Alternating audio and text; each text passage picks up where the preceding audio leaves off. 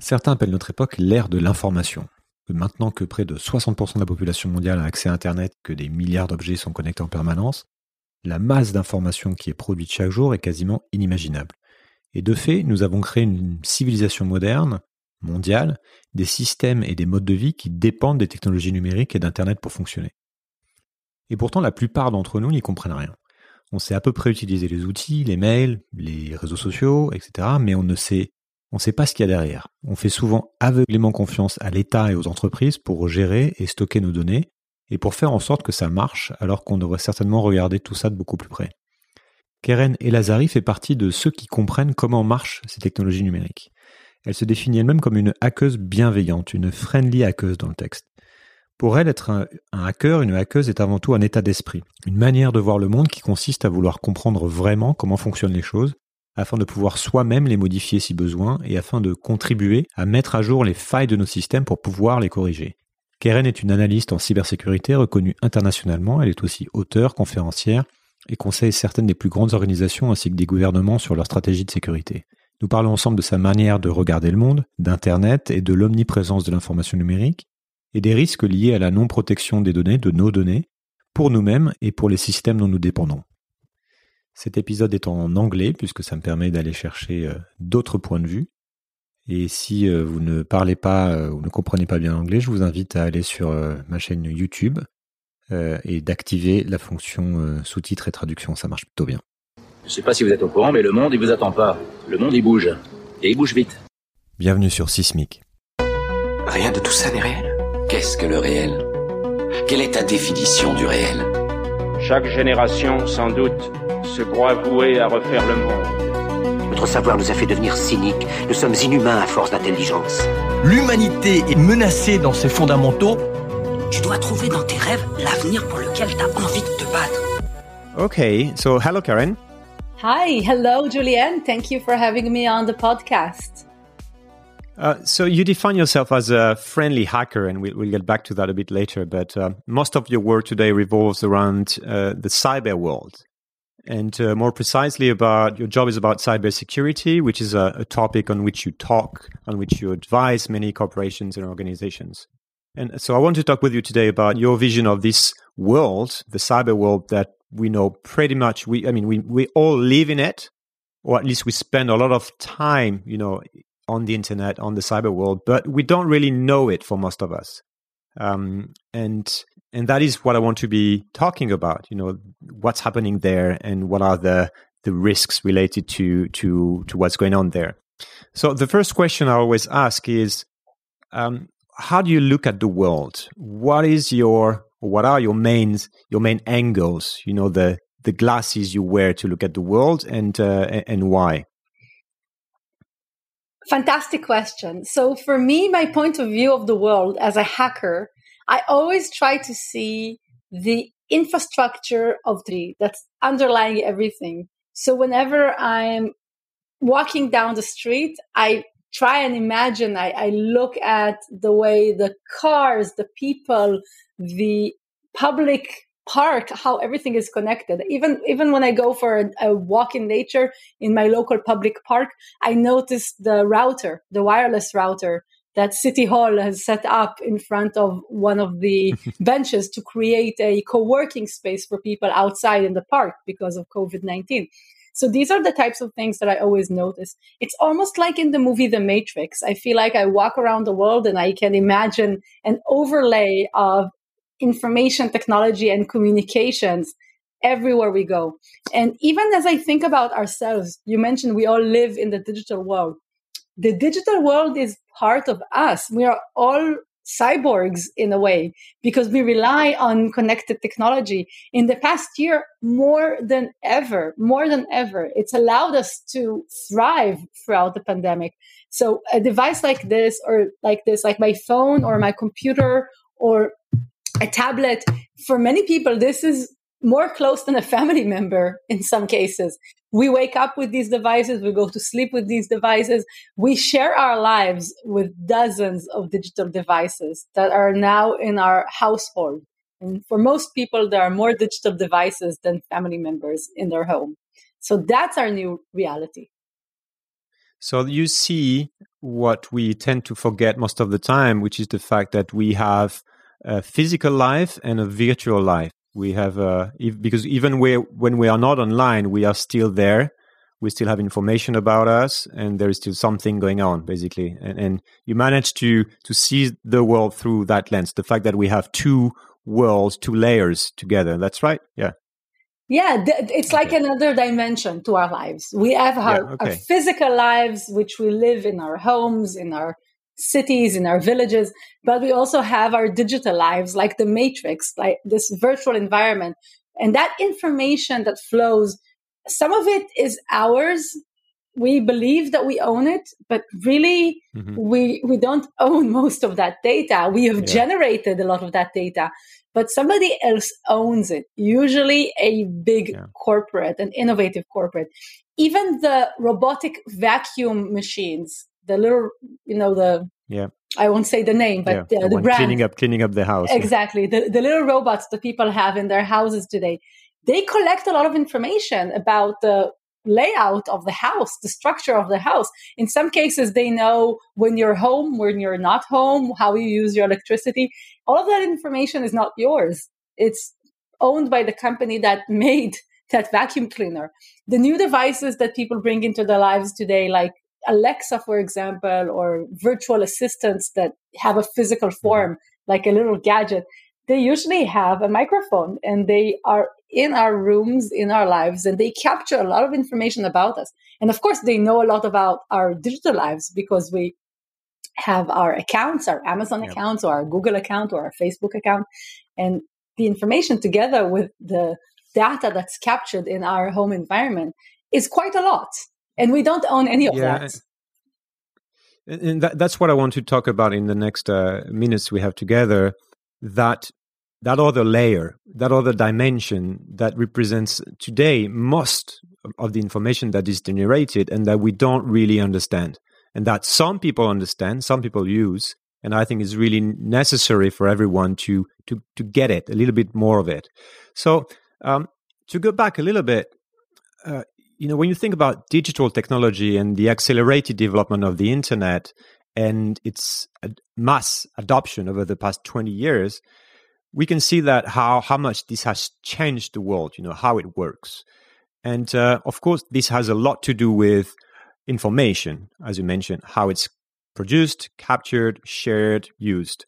Can we first talk about this you know the the basics? What is the relationship between digital technology the internet information and how the world works in general so the internet was started as a way to transfer and share information across academic institutions and research institutions.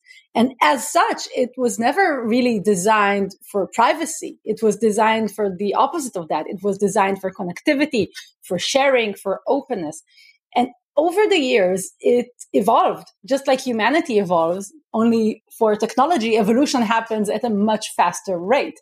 For you and me and for our ancestors, evolution takes place over thousands of years, hundreds of thousands of years. For technology, it takes place over days or, or weeks. And the internet evolved within a few years from being one tool for academics and libraries and research institutions to share information. It became the platform for everything that we do and for so much of the human experience.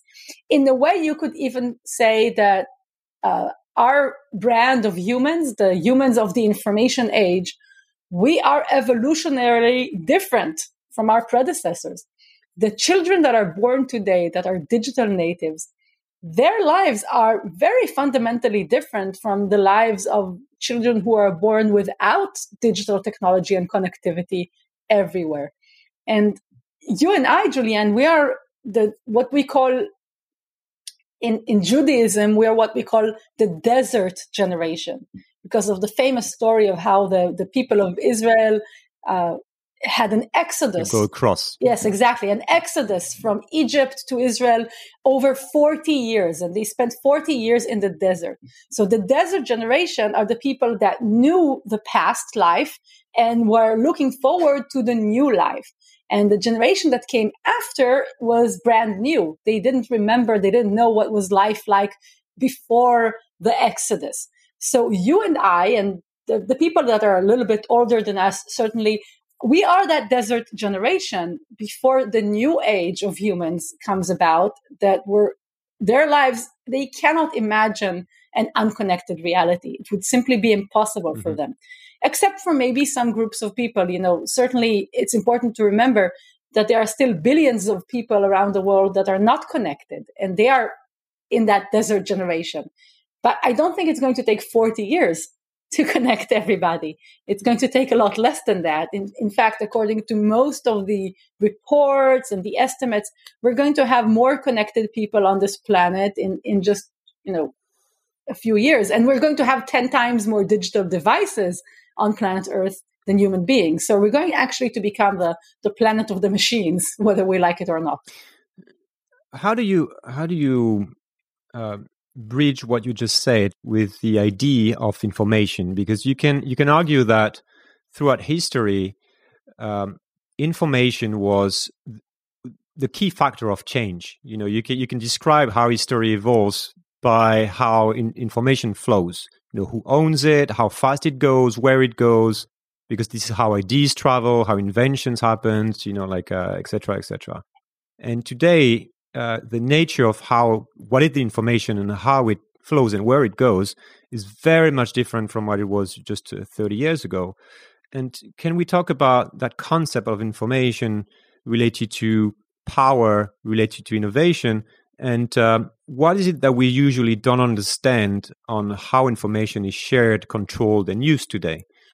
Fantastic topic. So, if we consider access to information and the ability to transmit information and to broadcast information, maybe to the next generation, in the previous decades, in the previous millennia of human experience, that access was really tightly controlled. Usually it was the ruling class, whether it was kings or priests or other religions, there was usually a small group within the population that could really write the books. They could write history and they could take care of their legacy. Even today, most of what we know about ancient Egypt comes from whatever the kings who were in power decided to write on the walls. We don't know a lot more than that, right? Because that's what they decided the information that should be kept for posterity. And that was the reality for, for most of humanity, for most of the time that humanity has existed. And in the past few years, certainly in the last uh, century, in the 20th century, and of course with mass communication, suddenly there's an explosion of information. And now in the information age, we can all have access to information and we can all generate information. And there's apparently it seems like there are no limits to sharing information, to generating information, to creating information, to consuming information. But I think that's a little bit of an illusion because, okay. in fact, today, you don't really have access to all of the information in the world. There are still some groups, maybe not individuals, maybe we don't call them royalty or kings or priests, but there are definitely corporates that decide and can control what you can access and how much of it you can access. And more than the companies, the algorithms are the kings because the algorithms that decide what you see in your social media or what you see in your Google search or what you see even on the news, it, it didn't get there from nowhere. An algorithm somehow generated or helped a story float to the top of everything. Because there's so much information, the organizations that can control what becomes the ruling story, what becomes the lead story, they have even more power. Right. And, and mm-hmm. it's very, it's mm-hmm. very tempting to think that everything has been democratized and that we all have equal access to data and equal control to data. The reality is it's a little bit more like a feudal structure, a little bit more like a feudal situation, feudal in the sense of of the old uh, way where I think a lot of European nations operated in a feudal structure, where there was there were a few people that held power. Uh, let's call them organizations, houses, like the house of mm-hmm. Uh, such and such lord or, or such and such baron, and they had control over some land. And the people who lived on that land generated produce, they generated an agricultural uh, product, and they got to enjoy some of that. But most of that went back to the feudal lords. In a similar way, I could claim that in the digital realm, we're all living on somebody else's land even right now, you and I are communicating via some platform. Yeah. The platform has given you the ability to use it. Maybe you even pay some, you know, some fee to use the platform. But a lot of what we generate online is actually not ours. It's not owned by us and it generates revenue. It creates produce. It creates value for the overlords. And the overlords are usually the big technology companies in most cases, not in all cases. And of course, there are very important nonprofits like Wikimedia Commons, the Wikipedia organization that bring more information to more children and people all over the world that was perhaps accessible in the past. So there are some exemptions to the feudal digital society. Yeah. But and, and yes, this is what you mentioned earlier. You know, you can you can argue that information is power. It's always been, as you mentioned, you know, like you had a a few people that were having access to information and using it uh, to to dominate, you know, like and to create history, basically.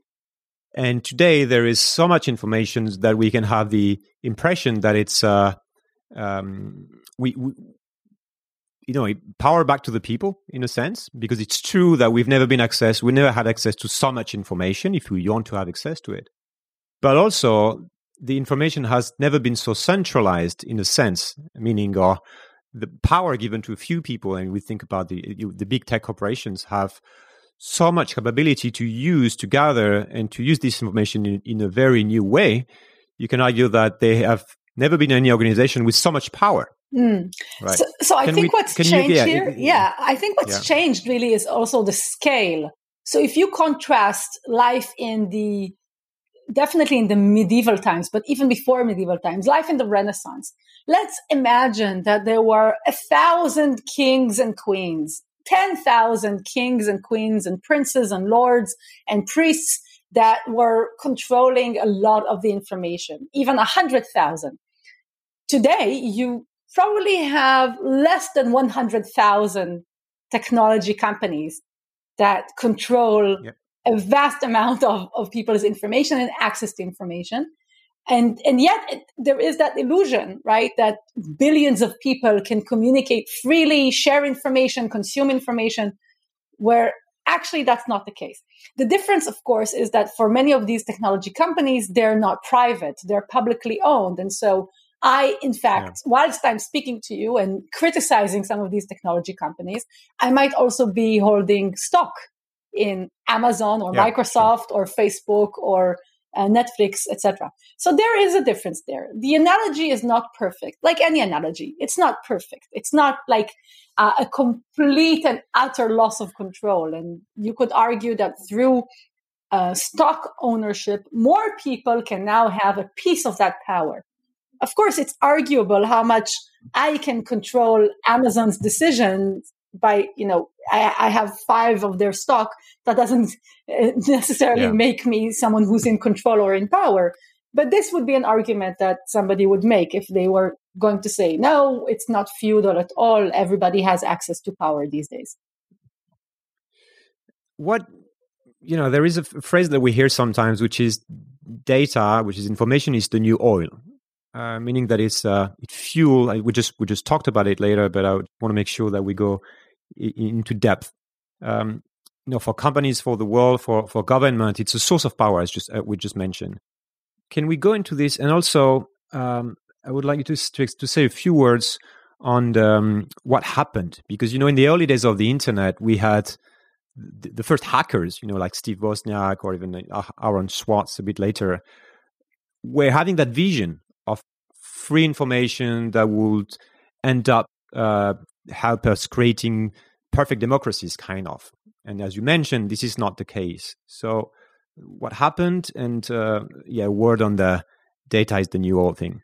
So I'll start with the second question. The internet was it was born out of an experiment led by the American government, something called DARPANET or ARPANET, the Defense Advanced Research Projects Agency. It's part of the American military organization, part of the Department of Defense, together with research institutes. So let's not forget that. It didn't start as a grassroots movement with everybody around the world suddenly creating this new technology. Yes, it took advantage of creators and people like um, uh, Sir Tim Berners Lee, who is oftentimes called the father of the internet because he created the protocol of of HTTP and, and HTML. But there were a lot of people who contributed, but it wasn't that democratized to begin with. It was a very American, UK, European centered project. And I think one of the first connections between the US and Europe was to CERN, to the, the research facility yeah. in Switzerland. So it, wasn't really built to serve everybody and become an incredible library of knowledge that everybody could access. It was meant to serve an elite. It was meant to serve research institutes and academics. And it grew. That's when it became democratized. It grew and it grew and more people started adding connections until it kind of came out of the control of one central government. It came somewhat out of the control of, of the US government or the any European government that you might mention. However, there's still quite a lot of control that governments to this date have over the world wide web and the global internet, which is one of the reasons that the people who who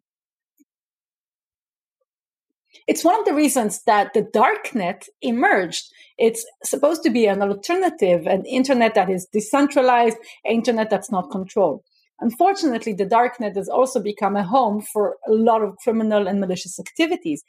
And it is in of itself also not completely democratized because it's based on a particular technology, the Onion router, Tor, as some of you might know it. And mm-hmm. Tor, again, a project that was originally started by the American Navy. So we should not be too naive here. These technologies would not have been started if not for a very well funded government agency probably as part of a strategic global geopolitical move. It's, it's not like they were started as some sort of democratic initiative to engage yeah, everybody sure. in the world, uh, regardless of what they say. So this is this is with regards to your second question. Now, the first question was about how data is the new oil. And a lot of people in Silicon Valley have been saying this in the past few years. They've also been saying that software is eating the world. So if software is eating yeah. the world, it's taking over a lot of our activities. The byproduct of all that eating is all that data. And that data is becoming extremely valuable as a resource. And it's the reason that companies do what they do, create what they create so that they can generate more data and the data creates more revenue. And so goes the cycle. And hopefully somehow in that cycle, our lives as humans are improved with all of that data. Mm-hmm. Somehow it benefits our life, which I think is a an assumption that needs to be looked at very, you know, very carefully. Does it really improve our lives? Does all of this massive collection of data translate into benefits for us, the people who are the engine that creates all of this data? So I want to say one more thing on this topic. If data is the new oil, then data breaches are like oil spills. And companies that can't protect all the data that they collect are creating a catastrophic ecosystem damage, just like an oil spill. And they should be held accountable to this environmental digital damage that they create. I call on companies, if you can't protect it, don't collect it. And for us as individual, as individuals who make decisions, when we give out our data, just imagine how you might feel when all of that the data is is out there somewhere spilled. How would you feel about that? Maybe different. So that's just some something to to think about for you and for your listeners. Yeah and i will spend more time talking about this now. Um, because I mean, our, our, information online represents much more than we tend to think uh, our photos, our emails, our you know location records, our chats. All these tells a lot about who we are, what we think, and what we do. As you as you you know mentioned, and this in, this information is supposed to be secured, right? Otherwise, we would not share it in the first place. But it's actually not so much as we can. I was we will talk through now because the platforms on on which we live it are actually using it to know us and sometimes manipulate us in, in, in a sense. And, and that was what also the Cambridge Analytica scandal was about, you know, when it appeared that Facebook could be used to influence an election. And also because governments are spying on us, especially, you know, the US with the immense capacities, capabilities that they have. And, and we, we know this clearly since Snowden, basically.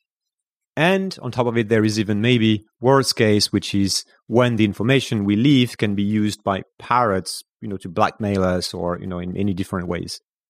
Um, we'll go into cybersecurity, which is your, your, your, your topic.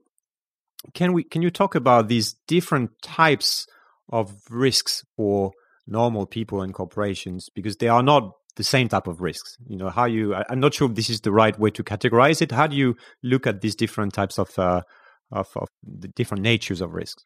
So the type of risk is not the same, but the things that we can do about it can be similar.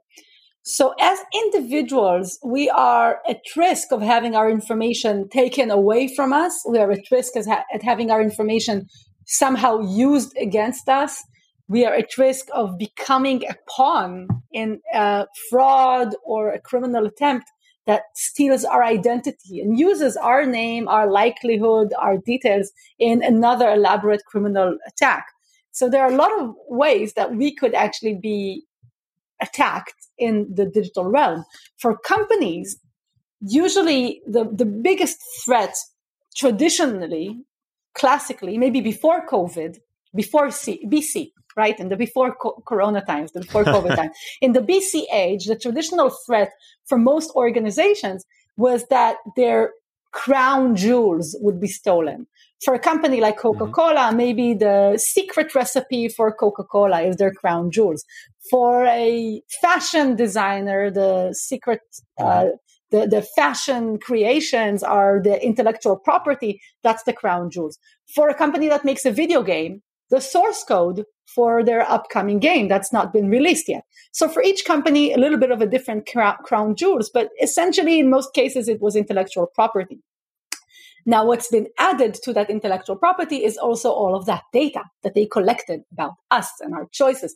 That's so valuable, valuable data.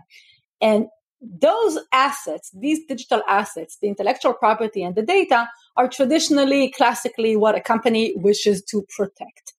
Now, what we have discovered through the COVID transformation is that even the simplest thing of access, of digital connectivity, of having the ability to reach your data, of having your websites up and running, of having your applications running, even that is actually more valuable for a lot of companies, which is why we are now seeing the surge of attacks like ransomware where the business model for ransomware is a criminal is going to take away your access to your systems and then sell it back to you.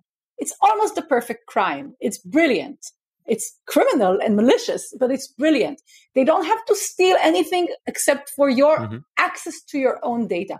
And what companies have discovered, lo and behold, throughout the past year, is that they are willing to pay millions and millions of dollars to have that access risk recovered and restored within hours instead of spending two weeks or three weeks or a month or more on trying to recover all of their systems database by database from their backups and their files.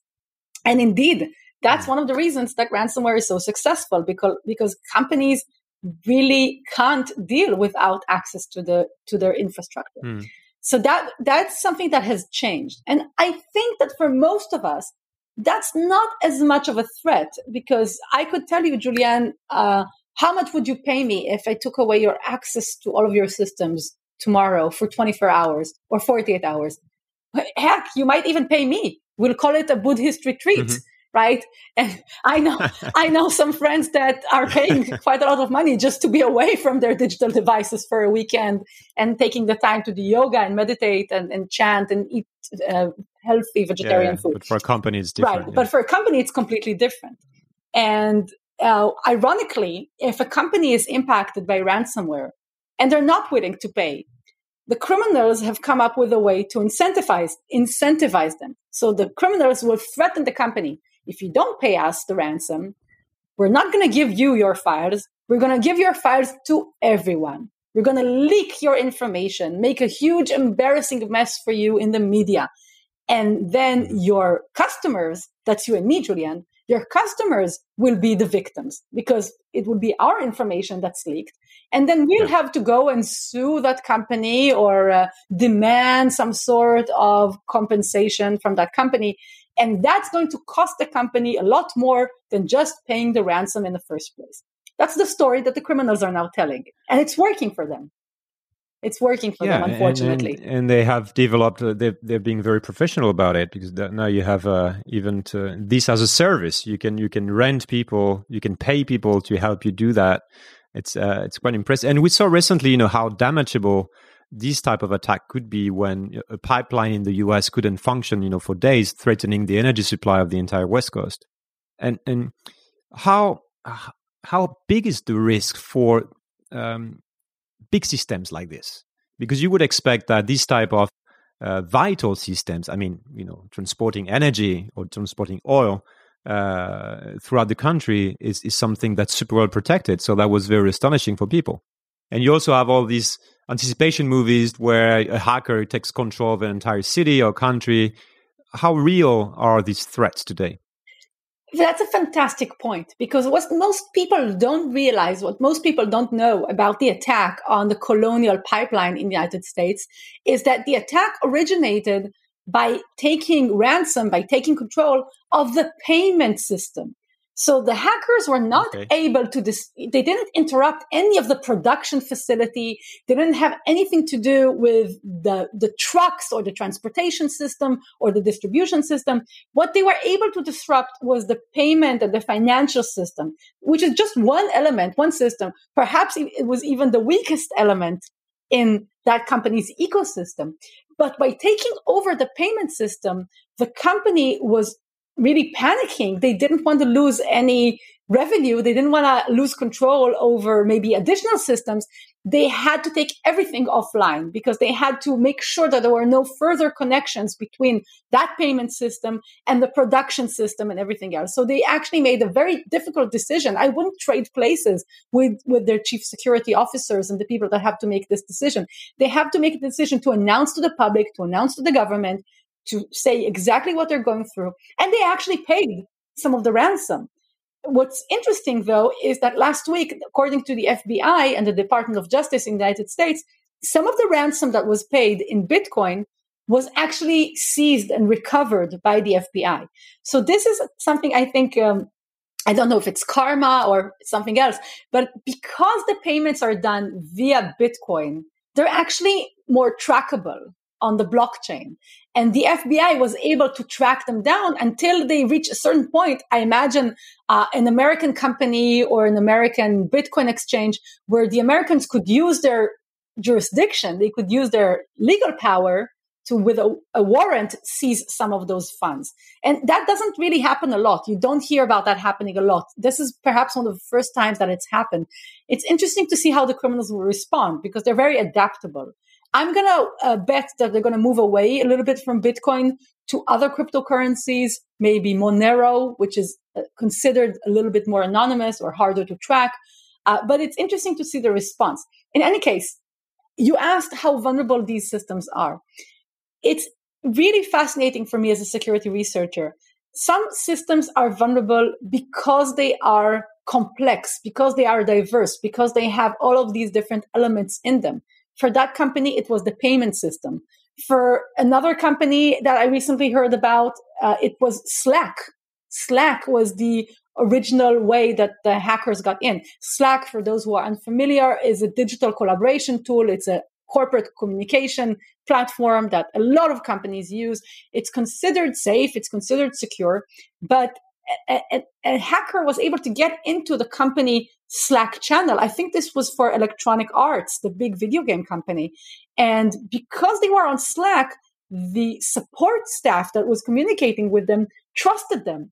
They said, well, if you're on the company Slack, you probably are one of us, and I'm going to give you the password reset that you required. I'm going to give you the access that you require. So that was the first step in. So it's really fascinating for me to see how the more, actually, the more evolved uh, a network and a technology environment is, sometimes the more vulnerable the organization can be. But on the other hand, that's also what keeps a lot of organizations safe because they have diversity in their technology ecosystem. So they can maybe afford to take down just one system while they recover everything else. But it's not always the case. There are some companies that get hit very, very hard, and viruses, specifically ransomware viruses, are now being programmed to spread inside a network. So they're being programmed, they, they're mutating. Of course, they don't mutate on their own, they're being mutated by their creators to be more like biological viruses, to spread faster and faster and infect more and more victims. So you are. Um, we can talk a little bit about hacking because, you, as I said, you define yourself as a friendly hacker, but as a hacker, uh, what is a hacker in the first place? Because I think there is a lot of confusion around it, and uh, and why do you think as you you talked about in your TED talk a few years ago, why do you think hackers are the immune system of the internet? In in a few phrases, not in twenty minutes. Sorry. So I'll try and keep it short.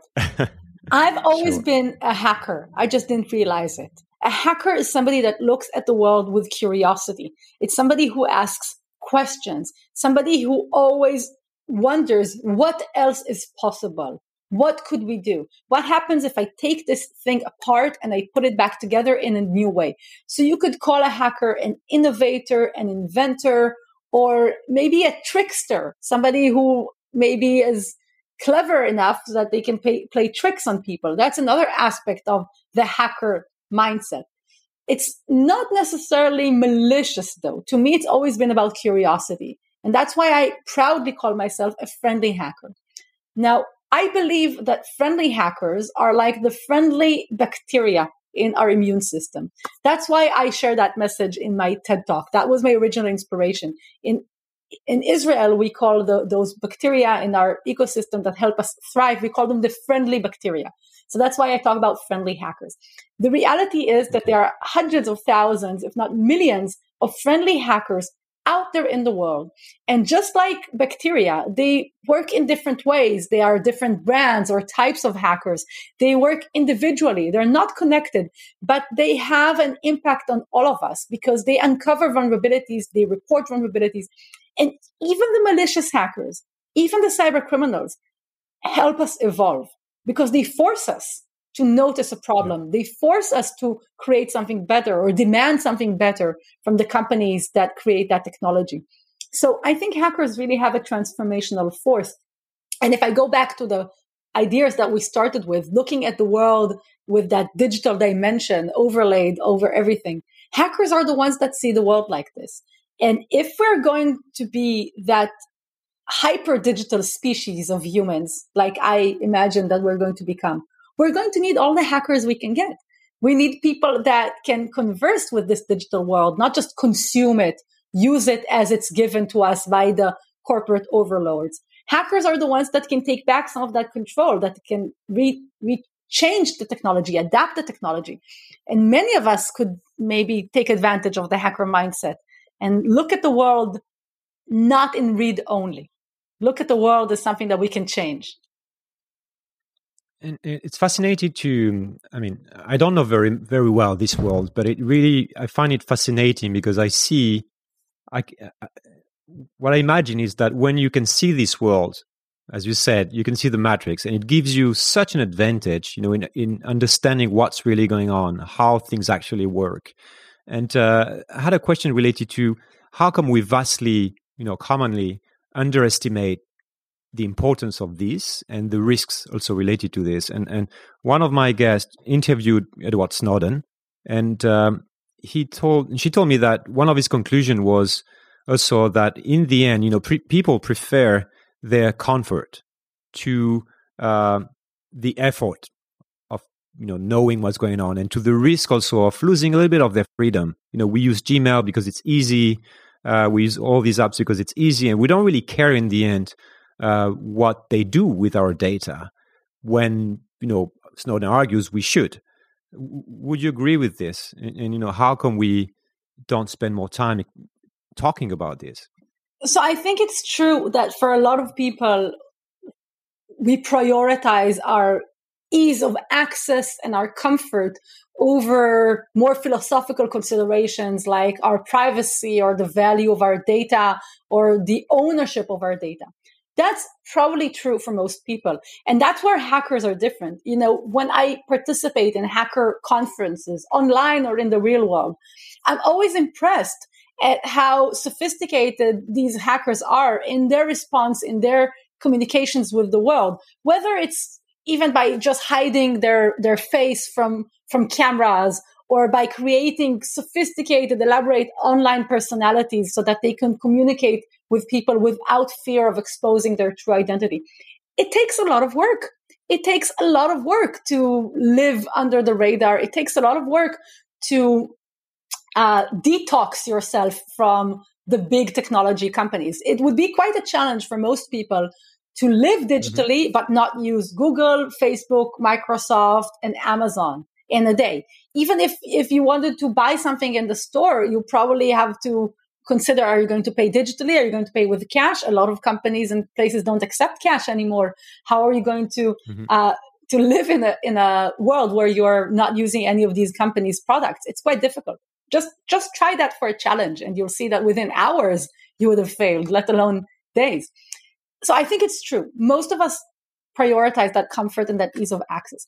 At the same time, I also want to say that as a security professional, as somebody who's worked with security technology companies, I think that we could do a much better job at making security easier and making it something that's okay. seamless, that's built in, that's not difficult or mm-hmm. adds friction or difficulty. One, one really key thing here, just to give you a practical example, passwords. First of all, I'm on a crusade to leave passwords in the past past words, we should call them. They don't belong in our future because they don't represent the daily access requirements of most people. You and I and modern individuals have to log in to between 20 to 45 different online services each day or each, you know, couple of days. Maybe you're a hermit. Maybe you only have a one, one Gmail account, but most people have a lot of different accounts that they have to access. And passwords currently rely on a very volatile technology, the human memory. Very volatile mm-hmm. technology, very untrustworthy. And at the same time, they're so easy to guess, to crack, to steal, to use. There are so many hacking tools that can crack through passwords within hours. And yet we still use them because it's easy or it's what we've always done. But I think that there is such incredible potential for um, incredible new security technologies that would use things like, yes, our biometric information, but also a physical hardware token that would use cryptography to verify our identity. And not just once, not just when I log in my password and the computer knows that it's me. Continuous authentication so that it's all, it always knows that it's me. And when I step away or when somebody tries to hijack my session, the technology would know that's not Keren. That's not me anymore. So mm-hmm. in a way, our identity is going to be the next frontier. And I, I think it's extremely exciting. I think there are some great technologies on the cusp that are going to come in and hopefully make our lives better. But we have to, uh, we have to ditch passwords. We have to demand this. We have to sign up yeah. for multi-factor authentication. We have to accept the discomfort of punching in an additional code or using a little gadget if we want to really get rid of passwords for good. And I think it's possible. Yeah, because the, the loss of the, the loss of uh, identity is one of the uh, most important risks because it happens. When you when you when someone takes your identity online and you know it's it's uh it's a situation that that's very very tricky. And that that makes me think of as as you talk about security and all these uh, uh, new technologies you know to build up more security I mean, some people think that because we depend so much on information, and that because information depends today so much on digital technology, and um, and you know we have and digital technology is complex and somehow fragile. We have fragile systems, and that therefore we should simplify. Meaning that in order to make our systems more resilient, we shouldn't depend so much on technology because there will always be this race between security and hackers, you know, all these type of things. So I'm thinking about, you know, the low tech movements or people who want to get back to analog things. what is what is your view on this and, and on the resilience of our systems and, and even of individuals within that race, since we all delegated so much of our knowledge and capabilities to our smartphones and to the cloud in general? Fantastic question. I personally think that's cool. I think it's cool when I hear about somebody that's trying to do some low tech experiment or low tech, create some sort of low tech network or any kind of thing like that. Personally, I think it's really cool. I've always been really inspired by science fiction. And science fiction has driven me to become a hacker. The cyberpunk books and the movies I saw really captured my imagination. I love technology. I'm a techno optimist. At the same time, I think there are a lot of science fiction stories that show us a future that is post technological, where the people who survive are the ones who had adapted to living without technology in one way or another, or let's say without digital technology, because anything is te- as a, a, technology. Like like yeah, Ke- sure. like Kevin Kelly will will tell you, even though he, even a hairbrush is a piece of technology that we use, even a um, a sharp stone is a technology that our ancestors used, but be, evolving to to be capable of having that resilience of not relying on digital technology, having the capacity to transfer knowledge across distances, having the capacity to generate food, to care, to create healthcare, to create uh, healthy environments. I think that's absolutely fantastic. What we've seen though from, from a lot of these experiments, and I think they're really cool, many of them don't work at large, large scale. So if you take, for example, just give you one example, Burning Man, which is a very popular um, festival that takes place in Nevada in the United States most years. It kind of tries to create this pop up city, this pop up environment. And there's a lot of really cool things and art installations and music and barter trade. There's no money. You can't use your money. You can't use your credit card. You have to trade and barter. But still, it relies on electricity. Still, people usually do bring their digital phones there, even though there's not a lot of coverage there. And after a few days, it has to stop. Would they, you know, would, would it be possible to live in a society like, like Burning Man, like Black Rock City, which is the city they set up each year? Would it be something that people could live in for, for weeks, for months, without a form of communication with the outside world? I'm not sure. But isn't that, isn't it what we had just before the internet? You know, we didn't have digital technology and still we had modern societies. Yeah, I'm not talking about the fact that, you know, that would be ideal. I'm talking about those that are saying, okay, we are, if we continue with that race, that we end up making our systems so fragile because they are so complex and interconnected and no one actually understands how it works. Like try to fix your car today versus your car 40 years ago.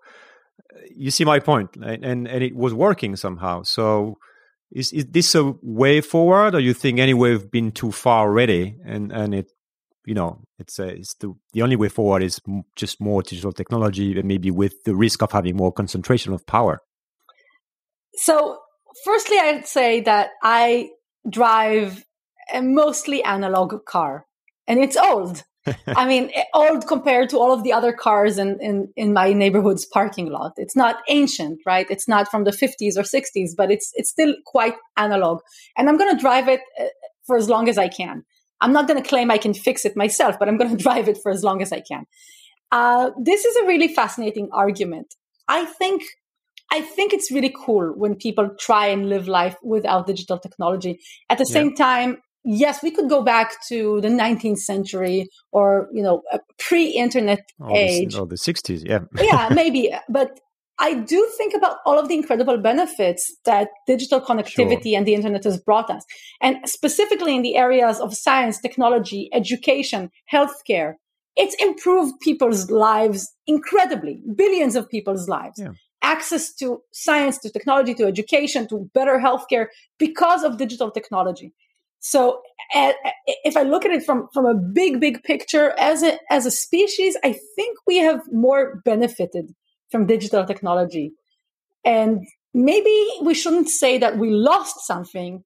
Rather, we evolved and we're now a digital yeah. species and we, we, we co-live with our digital technology. We're symbionts. And I, I guess the interesting way forward is to keep that, but make sure that we build the, the right level of security or that we choose, you know, what technology is actually um, progress, you know, versus just doing it for the sake of doing it. But this is the same question with all technological, you know, do you do you do it because you can or do you do it because you you should? That's why I think we'll always need a hacker mindset. We always are going to need the people that can show us the vulnerabilities, that can force us to evolve, that can crack a technology, even if it was created by a very powerful corporate. People who can subvert technology are always going to have a role in the future of humanity, whether it's digital technology or analog technology. Clever people will always have a place to play when it comes to technology. And, and that's why I think we need hackers.